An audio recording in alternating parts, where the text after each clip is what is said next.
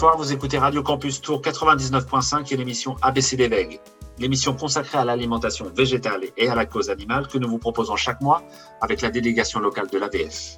L'émission est diffusée le quatrième lundi de chaque mois et réécoutable en podcast à volonté sur le site de la radio radiocampustour.com. Alors je présente comme d'habitude cette émission avec Nathalie et Elisabeth. Au programme de cette émission du mois de janvier, et j'en profite pour vous souhaiter une très bonne année, eh ben, dans la première partie de l'émission, nous recevons Alice Van adjointe à la mairie écologiste de Tours. Elle gère tout ce qui touche à la transition alimentaire. Elle va venir nous parler euh, notamment de tout ce qui est fait au niveau de la mairie euh, sur la question de l'alimentation végétale. Dans la deuxième partie de l'émission, c'est Ludovic Sueur que nous recevons. Ludovic Sueur est photographe animalier. Il travaille régulièrement avec le refuge Grand-Grand et avec L214. Alors, c'est parti pour ce 17e numéro d'ABCD VEG.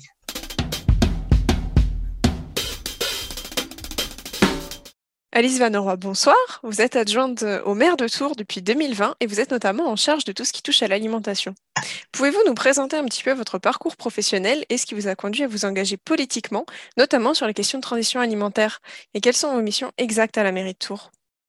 Oui, alors bonsoir. Bah, c'est vrai que moi j'ai un parcours euh, d'ingénieur agronome à la base. Je fais des études euh, plutôt en agronomie, euh, donc tout ce qui est agriculture et sciences agricoles, on va dire. Euh, j'ai travaillé euh, longtemps dans la région, euh, dans la Touraine depuis 2011, beaucoup en lien avec la viticulture finalement, notamment sur la réduction des, des, phytosanitaires, enfin un certain nombre de, de sujets déjà en lien avec l'environnement. Et puis en 2018-2019, j'ai rencontré des gens qui travaillaient sur un projet pour la, pour la ville, pour la mairie, donc les euh, citoyenne à l'époque. Donc ça s'est vraiment fait par des, rencontres. Et puis j'ai intégré des cercles de, discussion, euh, d'échange. Et voilà, petit à petit, euh, l'idée a fait son chemin, on a monté une liste. Et puis ce qui était à la base vraiment un engagement citoyen pour m'investir dans la ville de demain est devenu un engagement plus, plus politique. Et je me suis j'étais sur la liste électorale et je suis devenue élue à la ville de Tours, mais c'était pas n'était pas forcément l'intention euh, initiale. L'enjeu, pour beaucoup de gens d'ailleurs dans ce, dans ce groupe d'éco-éducation citoyenne, c'était de travailler sur un projet qui leur semblait être plus en phase avec euh, leurs attentes et les enjeux de l'époque, notamment environnementaux. Euh, aujourd'hui, à la ville de Tours, ma mission, donc moi je suis adjointe sur tout ce qui est transition agroécologique finalement. Donc c'est un périmètre assez large. Alors évidemment, il y a un gros focus sur l'alimentation et en particulier sur la restauration scolaire. C'est vrai que c'est une compétence importante pour les, pour les communes, c'est euh, les écoles au sens large. Et dans les écoles, il y a euh, la cantine, hein, le midi, qui a un temps quand même très important. Et la ville de Tours, on a la chance d'avoir euh, gardé complètement la main sur la restauration scolaire le midi, avec une cuisine centrale, avec des agents de la ville qui produisent les repas pour les enfants.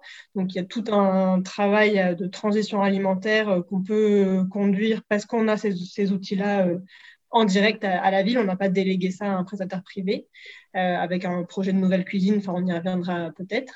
Et donc, il y a un gros focus là-dessus. Et après, il y a tout un travail autour de la Cité de la, gastronomie, qui est aussi un label que possède la ville depuis 2013.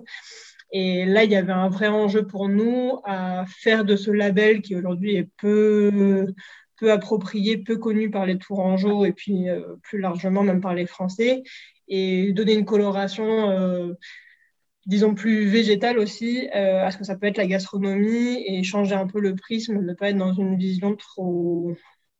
trop voilà, en tout cas, nous, on a eu envie de se dire on va travailler sur une cité de la gastronomie qui remet en valeur tout le patrimoine euh, culinaire et gastronomique local et surtout le patrimoine végétal qu'on a avec les vignes, les vergers et le maraîchage en Touraine on va dire que c'est les deux gros prismes. Après, il y a évidemment un travail aussi sur euh, tout ce qui est lutte contre la précarité alimentaire. Euh, ça, c'est un sujet important pour les, pour les collectivités aussi.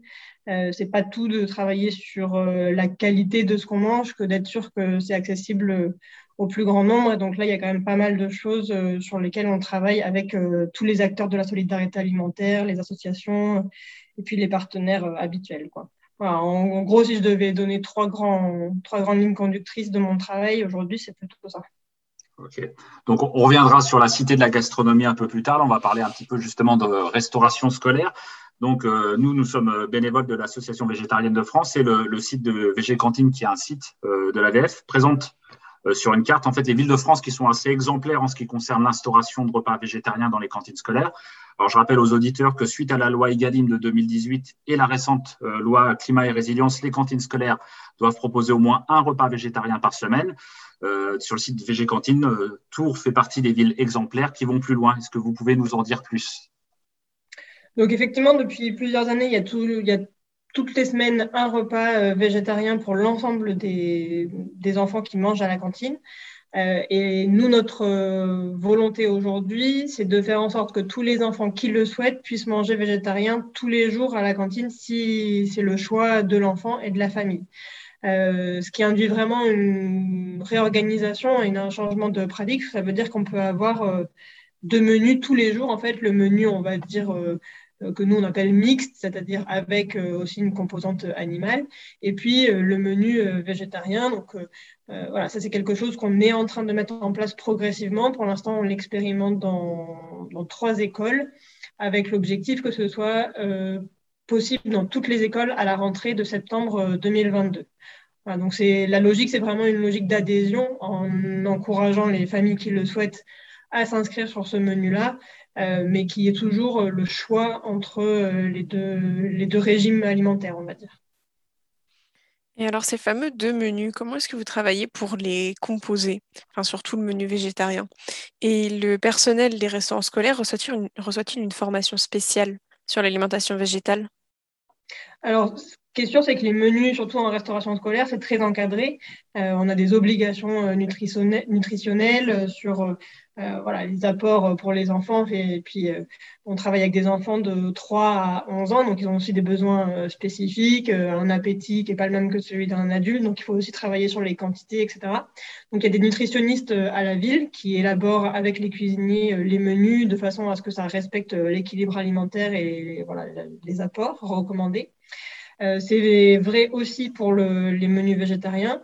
Et c'est vrai qu'il y avait, nous, préalablement à la mise en place du menu végétarien dans les écoles, on a mis en place des formations, euh, à la fois pour les cuisiniers et puis pour les nutritionnistes, enfin toutes les équipes qui travaillent autour de ce sujet-là, parce que souvent, le végétarien, il peut être réduit à sa plus simple expression. Euh, et puis, euh, aujourd'hui, les industriels ont aussi bien compris comment on pouvait euh, insérer ce segment de marché-là et proposer des choses un peu toutes faites qui cochent la case végétarien, mais qui ne sont pas forcément intéressantes d'un point de vue nutritionnel pour l'enfant. Donc, nous, notre but, c'était de faire au maximum du végétarien fait maison, si j'ose dire. alors après, fait maison pour 8000 enfants, ça peut toujours paraître un peu bizarre, mais ça reste quand même fait maison, c'est-à-dire on pense le menu, euh, on prépare euh, la céréale, la légumineuse, euh, on va essayer de faire un maximum de choses nous-mêmes, ce qui n'empêche pas ponctuellement d'avoir recours à des choses un peu plus pré-cuisinées, mais en tout cas, il y avait une volonté de, ne pas dégrader la qualité du menu végétarien par rapport au menu mixte, en tout cas, qu'on puisse offrir le même niveau de cuisine et de travail pour les deux menus. Et donc, euh, il y a des formations. Donc, il y a eu des formations depuis euh, le début de l'année scolaire. Et le but, c'est de maintenir des formations régulières pour faire monter aussi les cuisiniers en compétences. Alors, euh, quel retour vous avez, vous, des menus végétariens qui sont proposés là dans les, écoles où vous l'expérimentez, que ce soit du point de vue des enfants, des parents ou encore du personnel des cantines? Alors pour l'instant, on n'a pas, on est, dans la première phase d'expérimentation, donc on n'a pas tous les retours qualitatifs. Euh, c'est quelque chose qu'on va faire plutôt là dans les, dans les prochaines euh, semaines. Euh, les premiers retours qu'on a, ils sont plutôt organisationnels, c'est-à-dire sur ce que j'ai expliqué sur le fait d'avoir deux menus et le fait que ça demande aussi euh, à, à, bien identifier les enfants qui mangent végétarien par rapport aux autres. En plus, des fois, il peut y avoir euh, des effets un peu entre l'enfant qui a, un menu végétarien qui peut être plus appétant le jour J que celui d'à côté. Donc, les enfants vont avoir des, des, notions de moi, je voudrais manger plutôt ça. Donc, il y, a tout ce travail aussi d'accompagnement. Euh, pour l'instant, on, on constate que les familles sont plutôt on a plutôt des bons retours. En tout cas, on n'a pas de mauvais retours. Euh, ce qu'il faudra voir pour nous, ce qui sera intéressant, c'est la dynamique dans la durée, de voir euh, si euh, les inscriptions, elles augmentent plutôt sur ce type de menu, si elles se stabilisent, si elles diminuent. En fait, le meilleur indicateur pour nous, pour savoir si ça répond à l'attente des familles, ce sera, ça, ce sera de voir s'ils restent inscrits sur ce menu-là dans la durée, et si, ou, si au contraire, ils ne s'y retrouvent pas, et que du coup, on a une perte d'inscription. Mais ça, on pourra l'évaluer que au bout d'au moins euh, un an de, mise en place dans toutes les écoles. Donc là, pour l'instant, on n'a pas assez de recul pour que je puisse vous dire euh, si euh, le modèle tel qu'on l'a mis en place, il fonctionne. Et en plus, là, on est vraiment sur une phase pilote.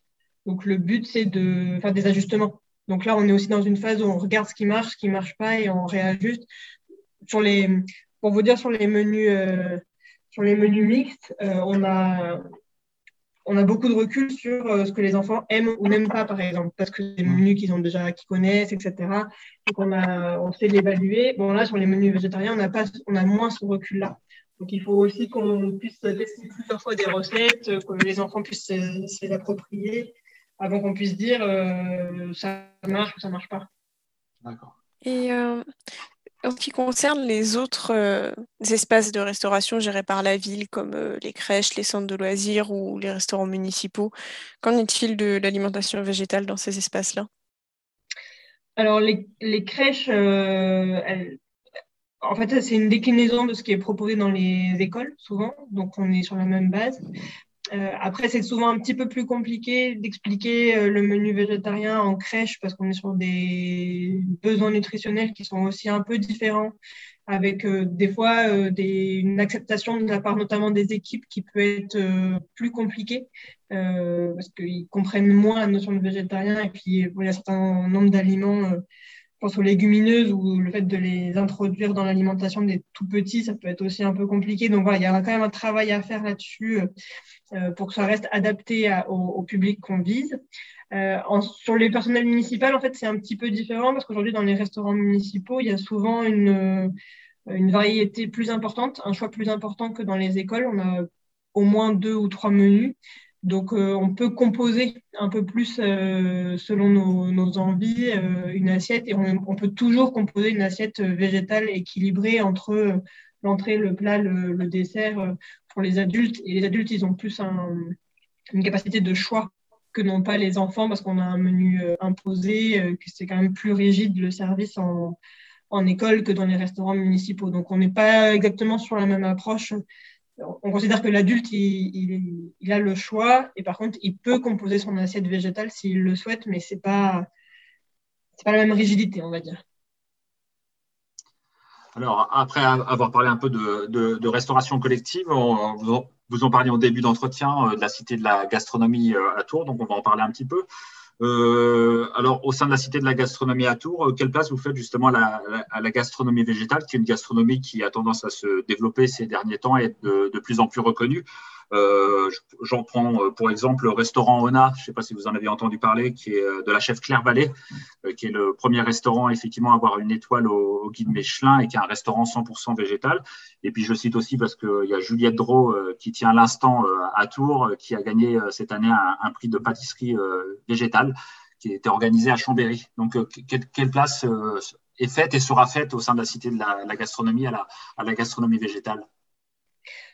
C'est vrai que du coup, euh, nous, le, prisme qu'on a pris euh, assez vite quand on s'est posé sur ce dossier de la Cité de la gastronomie, c'était de dire euh, on veut valoriser le patrimoine tourangeau et même un petit peu plus globalement du Val-de-Loire.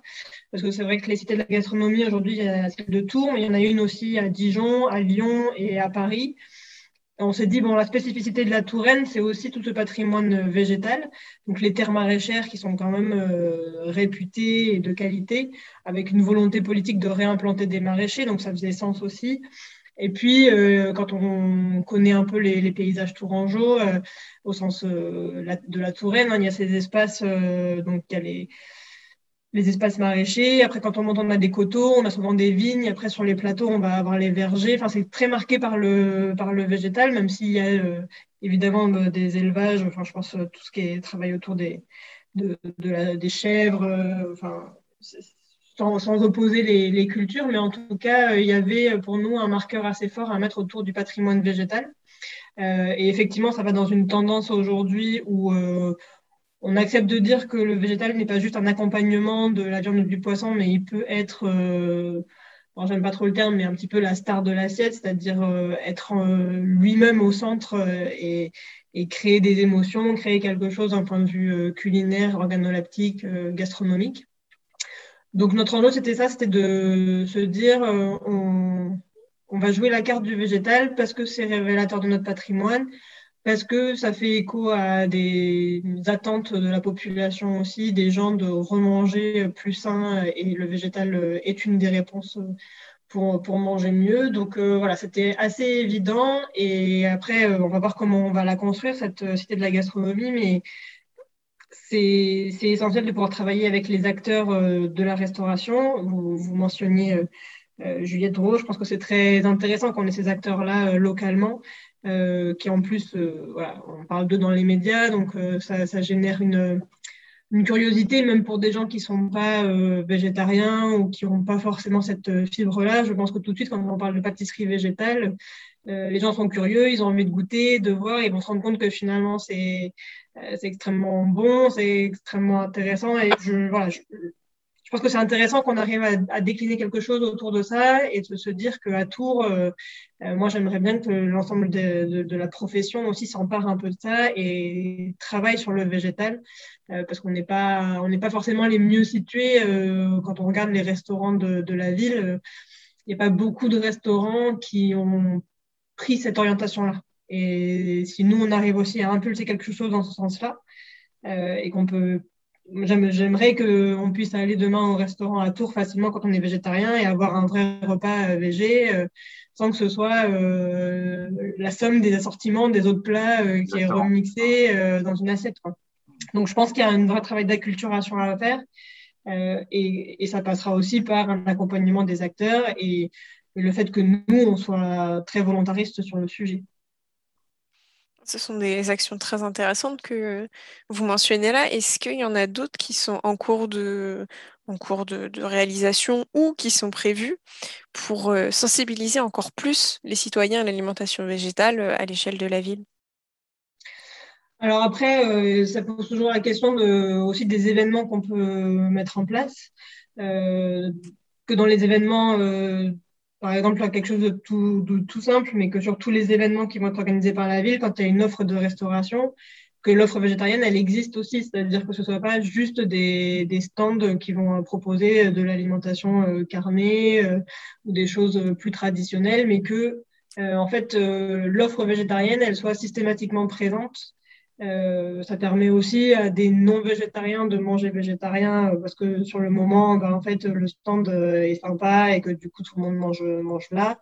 Je crois que c'est important simplement de faire en sorte que qu'on soit végétarien ou qu'on ne le soit pas, on puisse trouver une offre qui répond à notre attente et que ce soit pas soit pas excluant en fait, qu'on puisse être végétarien dans tous les événements, dans tous les lieux et qu'on puisse profiter euh, de l'alimentation, euh, d'un moment euh, convivial avec des gens qui ne sont pas végétariens. Voilà, qu'il y ait quelque chose de plus intégré en fait. C'est ça qui me, c'est ça qui m'intéresse pour qu'on soit pas sur soit on est végétarien, soit on l'est pas et en fonction on, fréquente pas les mêmes endroits. C'est ça qui est un peu problématique pour moi. Et c'est vrai aussi dans les cantines. Je veux dire, le but c'est que euh, les enfants végétariens et non végétariens, ils mangent, ensemble à une même table. Ça peut même créer des discussions, euh, faire découvrir des menus, des choses comme ça. C'est ça qui est intéressant, c'est ce qui peut naître de cet échange-là.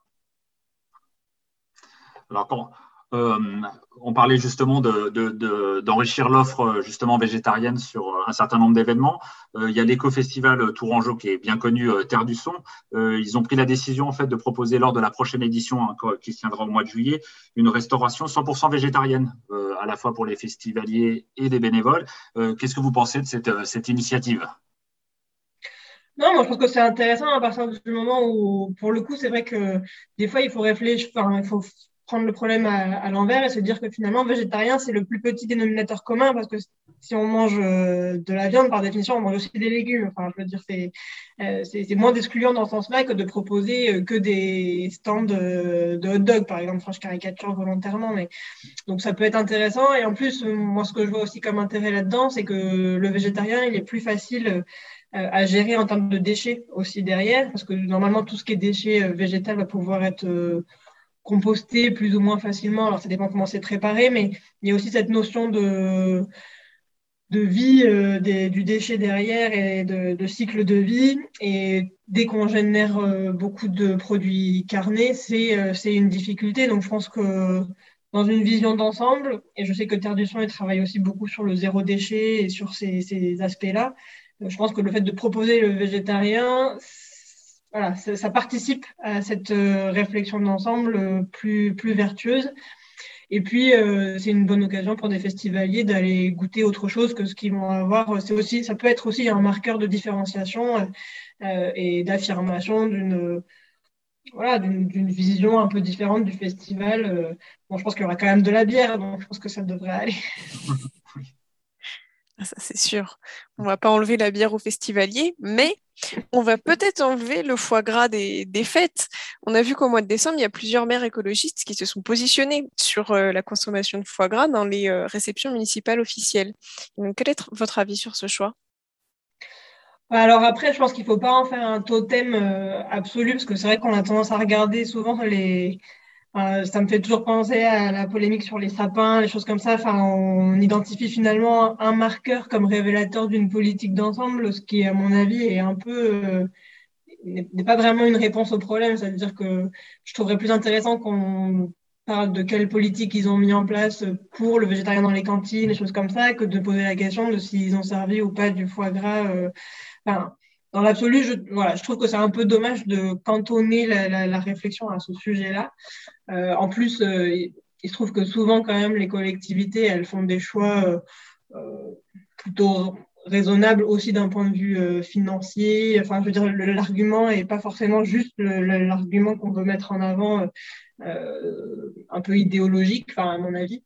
Donc, je trouve dommage de focaliser sur sur ces sujets-là qui certes peuvent apparaître comme emblématiques, mais qui euh, euh, qui sont pas qui sont pas les sujets qui vont faire euh, changer la société dans, dans l'absolu quoi. Enfin à mon avis c'est regarder le problème par le petit bout de la par le petit bout de la lorgnette pour moi. Alors Alice Van merci beaucoup d'avoir participé à, à notre émission. Merci à vous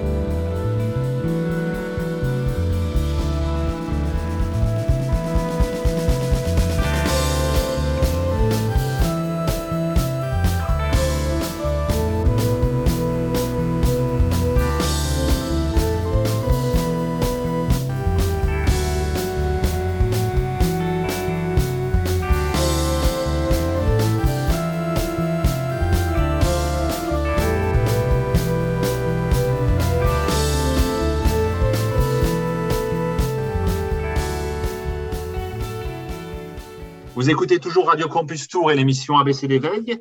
Nous venons d'écouter le morceau The Catastrophiste, euh, un morceau du groupe Tortoise, qui est aussi l'auteur du morceau qui, ouvre systématiquement notre émission. Alors maintenant, dans deuxième partie d'émission, nous recevons Ludovic Sueur. Ludovic Sueur, bonsoir. Bonsoir. Alors Ludovic, vous êtes photographe euh, animalier, vous êtes aussi très engagé pour la cause animale. Est-ce que vous pouvez euh, nous présenter votre parcours? Et ce qui vous a conduit à la photographie animalière et à vous engager aussi pour les animaux de manière plus large? Alors pour la photographie tout court, en fait, euh, tout a débuté en 2004. Ça faisait trois ans que j'étais euh, vegan. Et, et, puis, ben, j'avais, je ressentais le besoin de, de partager, d'exprimer, en tous les cas, ma vision du monde et, et le rapport aux, autres animaux que, qu'on peut avoir. Donc, ben, j'ai appris la photographie pour ça. Euh, et puis, euh, parce que j'ai, même si j'étais pas, j'étais pas, j'ai pas beaucoup pratiqué la photo avant, euh, j'ai toujours été sensible à, aux images et à, ce qu'elles peuvent, voilà, la façon dont elles jouent sur les émotions des personnes. Et, voilà, je voulais, je voulais faire ça pour les animaux. Donc, ça, ça a commencé comme ça. Et bon, évidemment, le but, c'était de, de faire des expositions. Euh, et ce qui n'était pas évident au début parce qu'il faut un certain, un certain nombre de photos, un certain travail pour, pour, pour y arriver. Puis je débutais. Donc j'ai dû faire d'autres métiers de, de, la photo pour, pour vivre à côté. Donc j'ai été photographe aérien, j'ai été euh, photographe euh, j'ai fait d'autres, d'autres métiers qui étaient un peu plus, un peu moins alimentaires, on va dire, qui étaient, je travaillais avec des personnes psychotiques aussi, sur, avec la photo. Euh, j'étais à SEH, euh, enfin voilà. Et, euh, et, puis aujourd'hui, ben voilà, j'ai pu faire pas mal d'expos. Enfin voilà, il y a, il y a tout un travail qui est assez complet maintenant. Et, et je travaille à plein de temps. et c'est une activité professionnelle. Tu vis de, de, ton activité de photographe animalier? Voilà, ouais, ouais, ouais. Voilà. Donc maintenant, c'est voilà, il n'y a jamais rien de gagné, mais en tous les cas, pour le moment, je, je vis de la photo. Et Ludovic, c'était quoi qui, Tu disais que tu étais, euh, tu étais vegan avant justement de devenir photographe animalier. Qu'est-ce qui t'a conduit, toi, à, devenir vegan Alors, j'étais végétarien avant et ouais, c'est en fait, c'est la réflexion sur, sur tout ce qu'on tout ce qu'on consommait avec ma compagne de l'époque. En fait, c'était les, premiers moments où on est sans les parents. Voilà, c'était, j'avais 19 ans. Et puis, ben, on regardait un peu tout ce qu'on consommait et euh, est arrivé le moment où on voit le steak dans l'assiette et puis on se dit, ben, il vient d'où? Ah oui, alors faut pas que ce soit de l'élevage industriel. Et puis, euh, et puis, ben oui, en réfléchissant, mais, j'ai vu la case abattoir et je me suis dit, si moi, je suis pas capable de, tuer un animal, euh, quel qu'il soit, euh, je vais pas payer quelqu'un pour le faire. Donc euh, voilà, ça a été l'arrêt immédiat de, la consommation de tous les animaux. Donc ça, c'était en 89. Et puis, bah, il a fallu un petit temps pour comprendre que le lait et les œufs, c'était aussi un problème. Et euh, les œufs, on l'avait expérimenté nous-mêmes puisqu'on avait des poules à ce moment-là pour les œufs. Et on a vu que le problème, c'était le, les, coques. Voilà, donc euh, la, réflexion, en fait, elle, s'est terminée en 2001 et euh, en 2001, ben voilà, on est devenu vegan.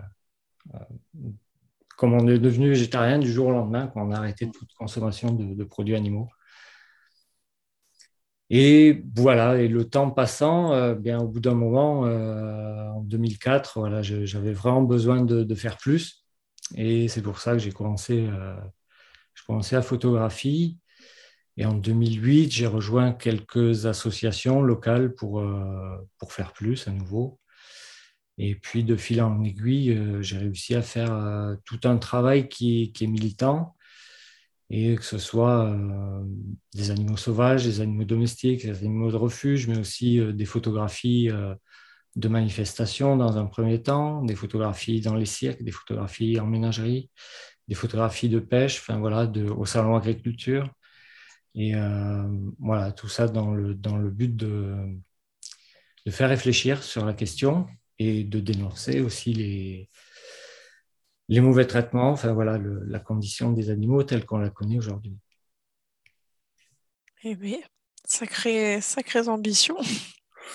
Alors, en ce qui concerne du coup le travail que vous faites actuellement, comment est-ce que vous vous organisez? Est-ce que vous partez de projets personnels? Est-ce que vous avez plutôt tendance à répondre à des demandes?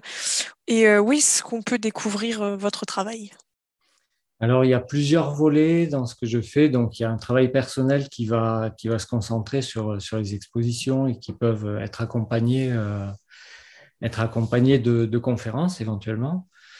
Euh, donc là, ça, va être un travail sur, euh, surtout sur, le, sur les animaux sauvages et en particulier ceux qui nous, ceux qui nous entourent. Donc je me dis qu'il n'y a pas besoin d'aller très loin pour, ben voilà, pour, pour, pouvoir découvrir ce qu'est un escargot, un renard, un frelon. Enfin voilà, je pense qu'ils sont tous dignes d'intérêt et, et j'essaie de, les mettre en lumière et de, voilà, de quand, je fais des expositions, il y a toujours euh, avec un, travail euh, d'organisation des, photos, de mise en place des photos pour que l'on euh, suive un déroulé qui, amène à, se rendre compte que tout se compte en fait, toute leur vie compte pour eux. Et voilà, c'est le, le, but euh, donc c'est une expo qui s'appelle Conscience et personnalité animale et qui, euh, qui, évolue en fait au fil du temps, au fil des, prises de vue. Ensuite, il y a un travail qui, qui, est, euh, sur, qui va se faire avec des associations. Donc ça peut être des demandes, notamment bah, ce que je disais par rapport au, cirque, enfin voilà, des animaux, des animaux captifs ou des animaux exploités.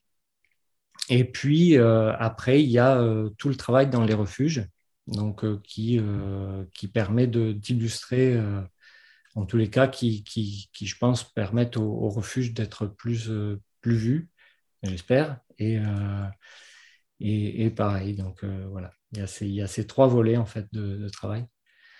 Pour le découvrir, bah, j'ai un site internet, donc c'est ludovixfer.com. Il est, alors en ce moment, il est en travaux parce que l'hébergeur, le, dernier hébergeur a, fermé et j'ai pas pu récupérer et transférer le site tel qu'il était. Donc là, je le refais. Donc pour le moment, il y a quelques photos, mais euh, au fil de ce mois et au fil des semaines qui viennent, il devrait, euh, il devrait voilà, s'enrichir. Ensuite aussi, vous pouvez me suivre sur les réseaux sociaux. Euh, j'y suis pas, je, je, suis pas un super actif sur les réseaux sociaux, mais bon, je, j'essaie de m'y tenir quand même. Et on peut découvrir quelques, quelques belles photos, notamment sur, sur Instagram. Euh, voilà, oui, sur Instagram, il y en a, en ce moment, il y en a plus que sur le site. voilà. Donc pour les, les, auditeurs que ça pourrait intéresser, ils peuvent aller sur, le, sur l'Instagram, euh, j'imagine, à ton nom, Ludovic Sueur. Oui, c'est ça. Alors, j'avais vu aussi sur ton site, Ludovic, vous animez parfois des stages d'initiation à la photographie animalière. Euh, en quoi ils consistent ces stages? Et puis, quels conseils vous pourriez donner à ceux et celles qui voudraient éventuellement se lancer euh, dans la photographie animalière? Alors les stages, oui, sont. Je propose une base pour débuter en photo, en photo animalière. Et à partir, euh, donc il y a une partie technique, il y a une partie éthique, et euh, il, y a une, mise en, pratique sur le terrain en fait, de tout ce qu'on a vu euh, avant, euh, autant technique qu'éthique. Hein, C'est-à-dire que là, les dernières sont déroulées au refuge Ouringouin. Donc ça, ça permet du coup d'avoir. Bah, de, pouvoir faire des photos des pensionnaires du refuge et euh, dans un cadre où ils ne seront pas stressés, puisque de toute façon, c'est euh, voilà, j'accueille trois participants maximum à chaque fois, à la fois pour la qualité ben, des échanges qu'on peut avoir, et, euh, et aussi pour ben, voilà, pour pas envahir le refuge. Et, voilà, tout se passe très bien, et avec les conseils donnés le matin par rapport au comportement à avoir par rapport aux pensionnaires ça, ça, se passe toujours super bien. Euh, voilà pour, le, pour, le, bah, pour les stages. Donc ça, c'est vrai que l'année dernière, avec le Covid, ça a mis un peu l'arrêt à tout ça, aux expos, aux stages, etc. Euh, j'espère pouvoir reprendre cette année. Et, euh, et, voilà, les conseils pour ceux qui veulent se lancer dans la photo animalière, bah, c'est déjà de, de bien observer avant de prendre un appareil photo, observer les comportements, comprendre ce qui peut être dérangeant pour l'individu qu'on veut photographier ou les individus, se renseigner. Et puis, et puis ensuite, ben, on peut prendre l'appareil photo et en faisant toutes les précautions d'usage pour pas déranger si c'est des animaux sauvages. On peut commencer par, euh, par les animaux liminaires qui vivent en ville, qui sont sauvages, mais qui sont habitués à la présence de l'humain. Donc, il y a quand même beaucoup moins de risques de, dérangement. Donc, on peut déjà euh, euh, ben, faire les premières armes en, apprenant, à, en apprenant à cadrer, etc., à, déclencher au bon moment comme ça.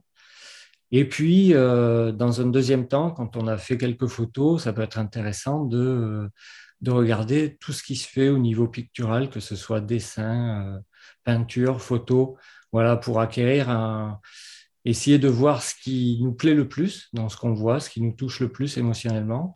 Et ça va être un peu euh, ben, ce qu'on pourra faire en, photo, essayer de comprendre pourquoi ça nous touche, essayer de comprendre comment se construit une image et après, euh, et après voilà. C'est plus une, une, éducation au regard euh, avant d'être sur les aspects techniques?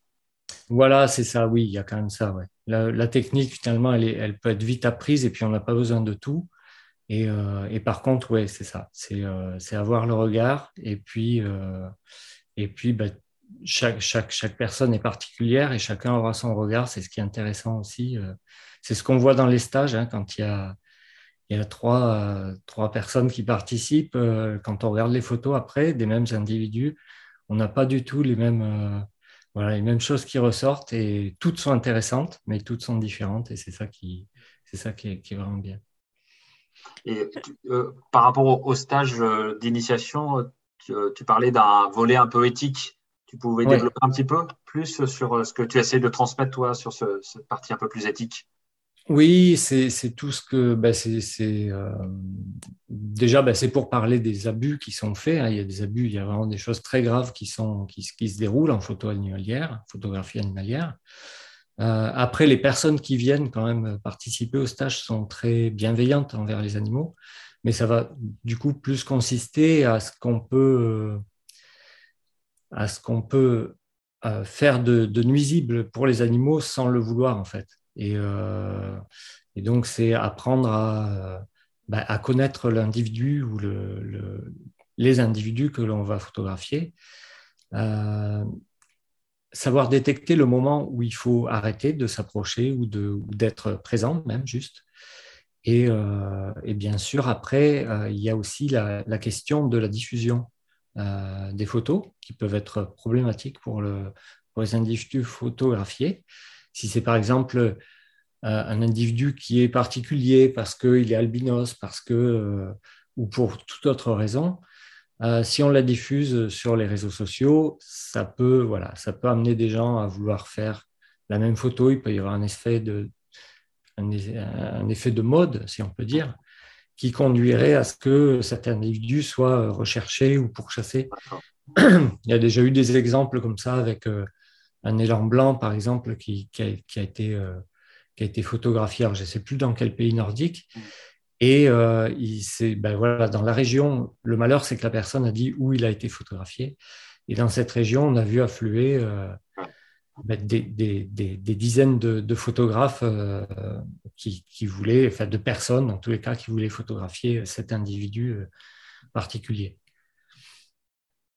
ce qui peut être euh, dommageable puisqu'il peut se retrouver euh, plutôt poursuivi euh, qu'observé en fait.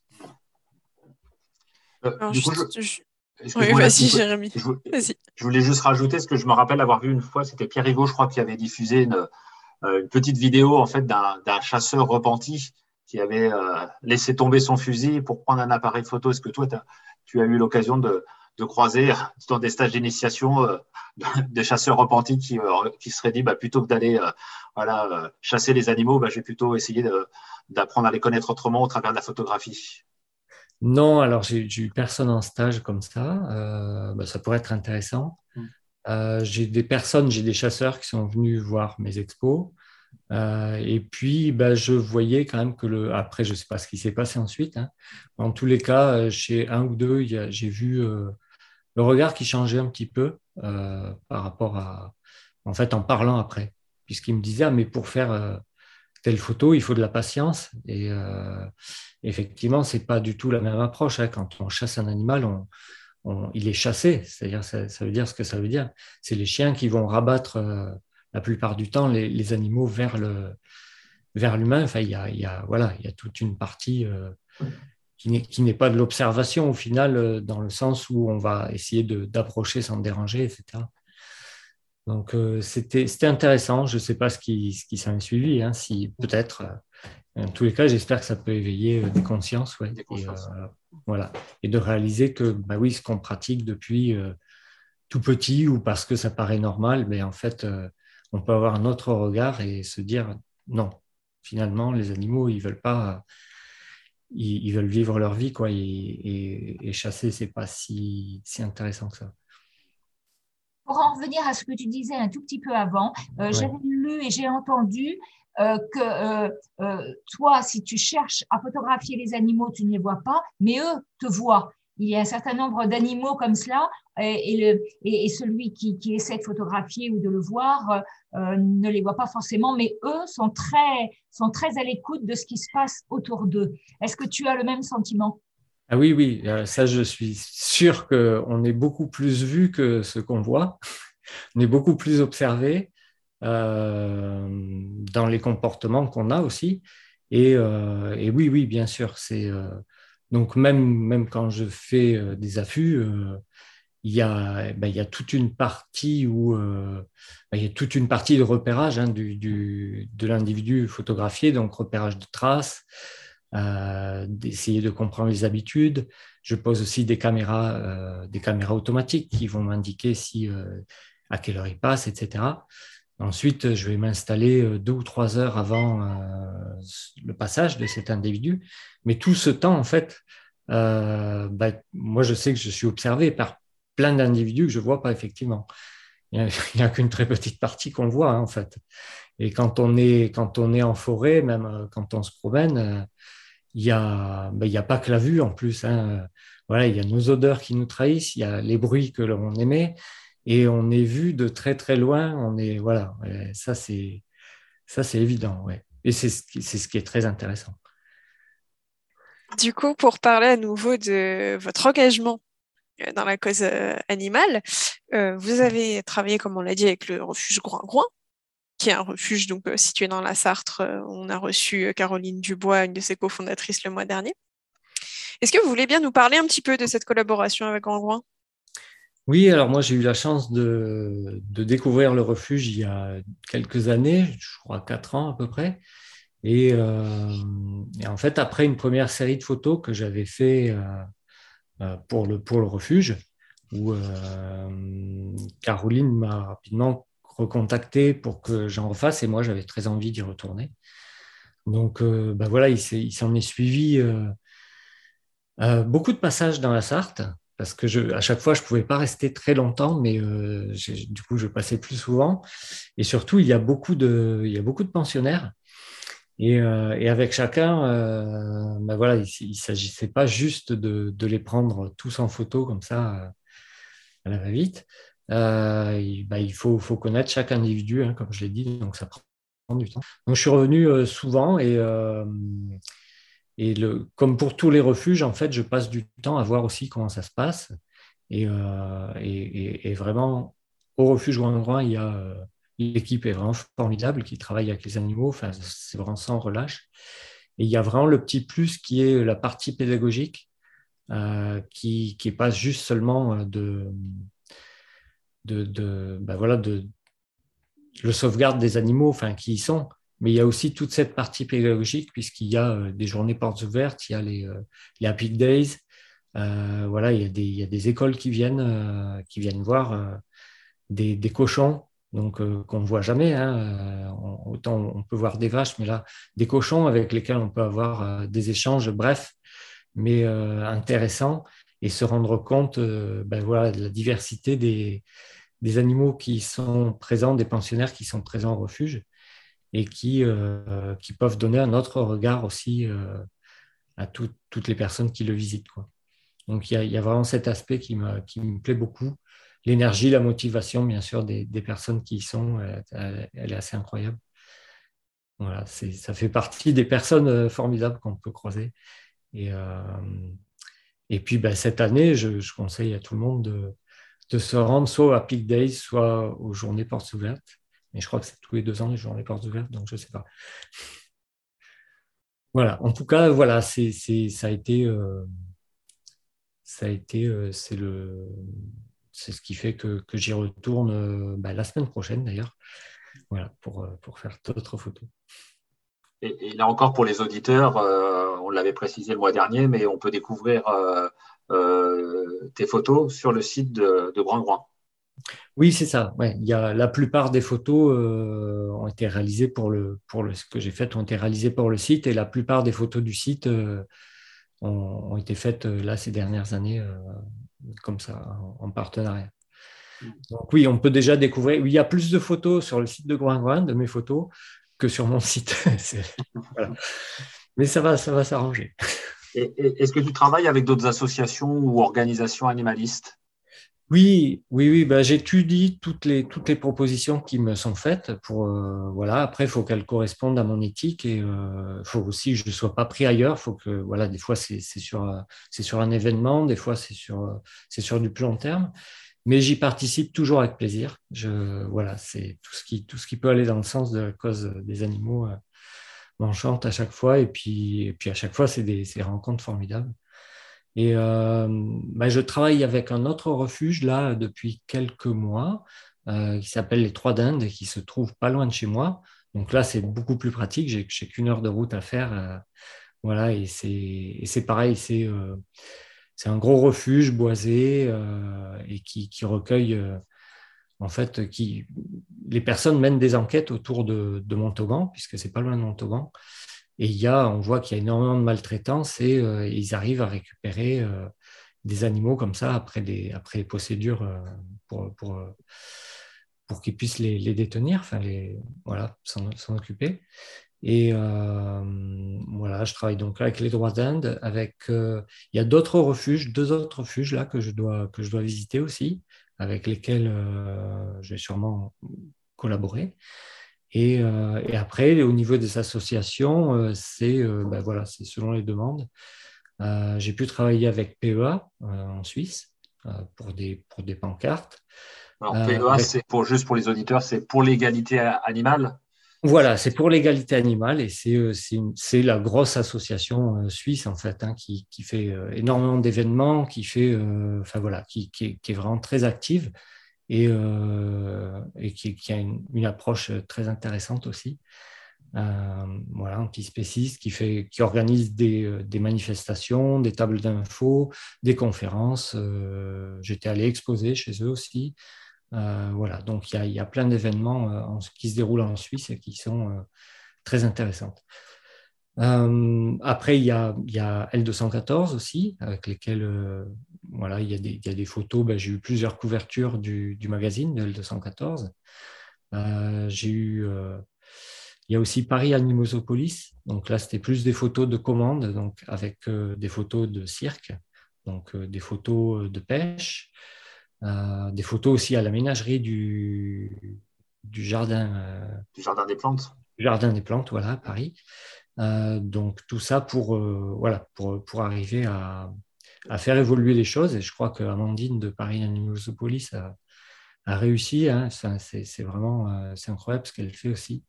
C'est assez formidable. Et j'ai aussi fait des articles, il me semble deux articles pour le magazine de l'AVF, il y a quelques années déjà, mais voilà, c'était notamment sur les, euh, sur les chiens euh, errants en Grèce, voilà, à, Athènes. Euh, c'était vraiment intéressant. Et en ce moment, là, dernièrement, j'ai pu participer à une conférence et à un atelier organisé par Avocats et droits de l'animal du barreau de Paris, voilà, pour, pour, réfléchir à des, pour trouver des pistes de réflexion sur, sur l'amélioration des lois en ce qui concerne les, animaux de spectacle, euh, enfin de spectacle, pas de spectacle, cirque, etc., mais euh, les animaux en fait dans les films, dans les représentations publicitaires ou, ou, même photographiques. Du coup, qu'est-ce que vous avez de prévu pour cette nouvelle année 2022 Quels sont vos projets? Alors, les projets, bah, c'est une nouvelle exposition en fait, que je suis en train de, mettre euh, sur, sur pied. Euh, j'espère qu'elle sera. Euh, voilà, je pourrais, je pourrais accrocher. Là, ça va dépendre du Covid, hein, beaucoup, et, des lieux qui seront ouverts ou pas. Et la finalisation de mon site internet, j'espère que ça va arriver assez vite. Et, en fait, en parallèle à, cette exposition, à, ce, à ce nouveau, cette nouvelle expo, voilà, il y a un livre en projet aussi, euh, donc, qui, reprendra les photos de, l'expo, plus, plus d'autres. Et euh, voilà, ce sera une expo un peu différente de, la dernière, puisque ce sera, il y aura aussi des photos d'animaux qui sont, voilà, qui sont, qui sont captifs, etc. Enfin voilà, il y aura tout un, un schéma, un déroulement pour, pour ça, pour parler de ça. Eh bien, merci beaucoup, Ludovic.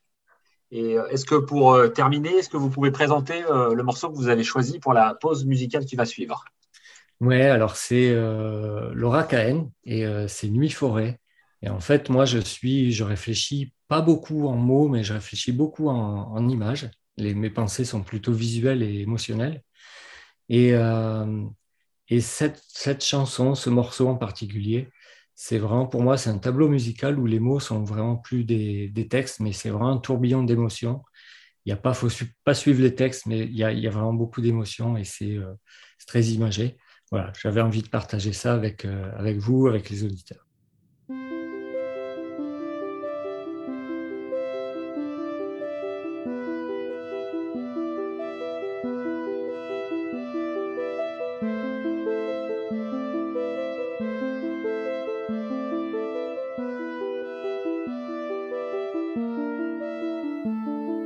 allé seul avant dans la forêt. Je dors.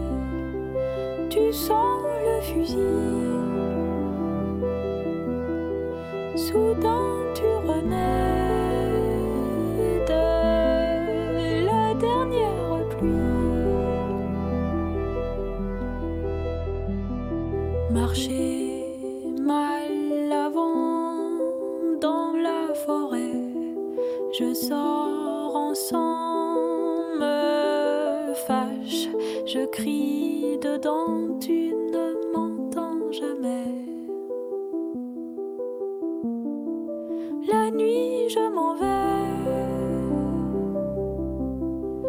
Je mens quand je crie. J'écris sans regret.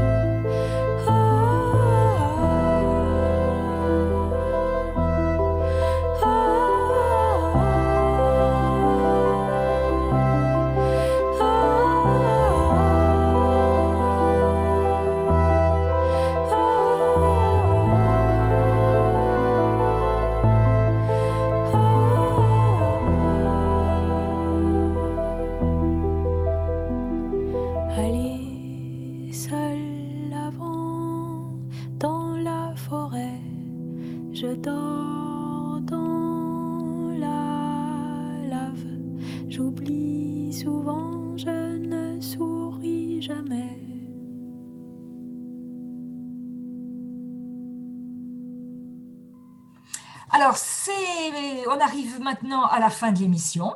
Euh, et, c'est le moment de l'agenda. Alors, bon, c'est vrai que pour le mois de janvier, on n'a pas eu énormément d'animation. Le mois de février, euh, aucun événement de prévu. Par contre, euh, fin mars, nous aurons un stand au salon Zen et Bio à Roche-Pinard, mais on aura bien l'occasion de vous en reparler.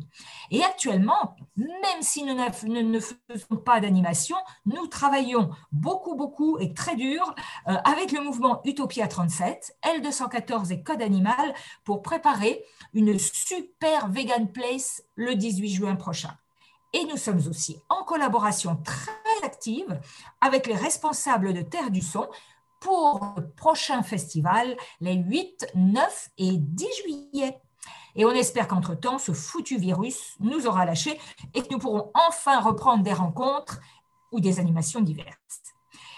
Pour terminer pour nous suivre comme d'habitude, euh, sur le site internet www.végétarisme.fr, sur Facebook avf37.vg et notre mail avf-tour@végétarisme.fr et sur Instagram AVF Tour.